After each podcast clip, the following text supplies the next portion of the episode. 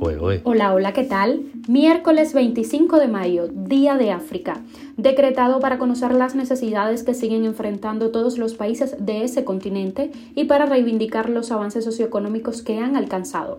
Estas son las cinco noticias que te traemos hoy y otra más que te contamos aquí, en Cuba a Diario. Esto es Cuba a Diario, el podcast de Diario de Cuba con las últimas noticias para los que se van conectando. El impacto de un rayo saca de la red nacional a la principal termoeléctrica de Cuba. El régimen cubano promueve a la Fiscalía General a un responsable de altas condenas contra manifestantes del 11J.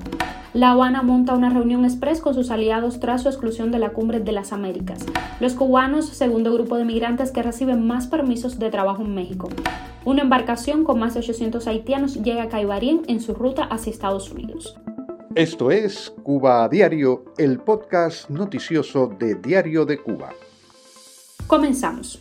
Un rayo impactó la línea de salida de la termoeléctrica Antonio Guiteras de Matanzas, lo que provocó su abrupta desconexión del sistema eléctrico nacional. El hecho sucede en el contexto de la situación crítica de extensos apagones causados por averías imprevistas y la salida de funcionamiento por reparaciones de varias plantas en casi toda Cuba. El ingeniero Misbel Palmero Aguiar, director general de la termoeléctrica, precisó que la descarga eléctrica literalmente fulminó un pararrayos. Recordó que no es la primera ocasión en que ocurre un suceso como ese sin mayores consecuencias. Consideró que la Guiteras podría volver a conectarse a la red nacional eléctrica en cuestión de horas.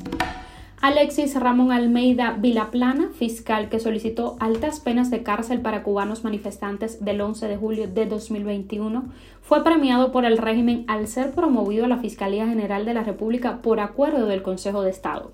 El presidente de la Asamblea Nacional del Poder Popular, Esteban Lazo, hizo saber de la designación de Alexis Ramón Almeida Vilaplana en el cargo de fiscal de la Fiscalía General de la República mediante el Acuerdo 367 del Consejo de Estado publicado en la Gaceta Oficial.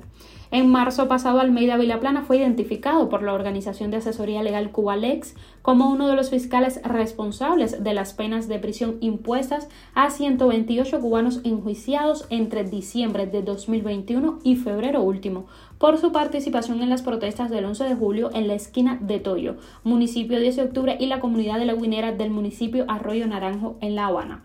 El recién promovido a la Fiscalía General de la República fue fiscal actuante, específicamente en el juicio en el que 21 manifestantes recibieron condenas de hasta 16 años de prisión. Cuba a diario. El Ministerio de Relaciones Exteriores de Cuba anunció la celebración de una reunión express el próximo viernes con sus aliados de la Alianza Bolivariana para los Pueblos de Nuestra América, después que los gobiernos de Cuba, Venezuela y Nicaragua fueran excluidos por Estados Unidos de la Cumbre de las Américas del próximo mes. Según la nota en el encuentro en la isla, los gobiernos reunidos compartirán estrategias de desarrollo comunes y analizarán la situación política regional.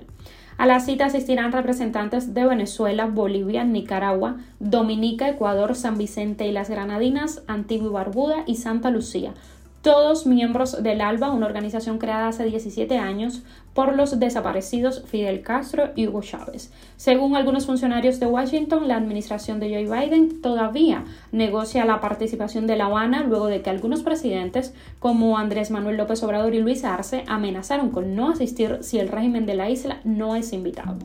Los cubanos fueron el segundo grupo de migrantes que más tarjetas de residencia permanente de trabajo recibieron en México durante 2021, solo por detrás de los venezolanos, de acuerdo con las cifras del medio Bloomberg, derivadas de estadísticas de la Unidad de Política Migratoria, Registro e Identidad de Personas de la Secretaría de Gobernación de México. Los nacidos en la isla recibieron en ese año 965 documentos que autorizan a vivir y trabajar en el país, un incremento del 84% respecto a 2020 y del 239% frente a 2019.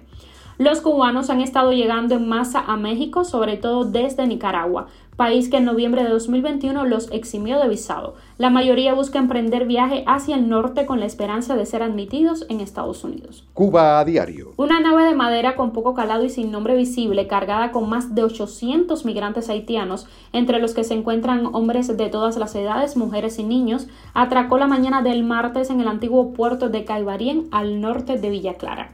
La embarcación en la que los migrantes buscaban alcanzar las costas de Estados Unidos había terminado en ese poblado de la costa central de Cuba, presuntamente debido al mal tiempo que los sorprendió en su camino hacia el estrecho de la Florida. Según fuentes en el lugar, los haitianos habían iniciado un bojeo inesperado a Cuba desde finales de la semana anterior, impulsados por marejadas que no previeron para esta época del año, en la que las tormentas se suceden a cualquier hora del día o la noche. Entre los desembarcados estaba una mujer que comenzó a dar a luz en pleno trayecto y que fue atendida en el Hospital Municipal María del Carmen Sosaya, dijeron a Diario de Cuba miembros del personal médico que allí trabaja. Asimismo, el centro asistencial se vio colapsado por los migrantes desfallecidos y en mal estado de salud que necesitaron reanimación e hidratación urgentes.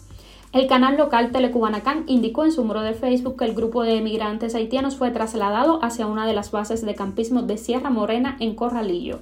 La nota aseguró que las autoridades cubanas establecerían contacto con el gobierno de Haití para asegurar el retorno seguro y voluntario de estas personas hacia su país en concordancia con los acuerdos internacionales sobre migración de los que Cuba es firmante.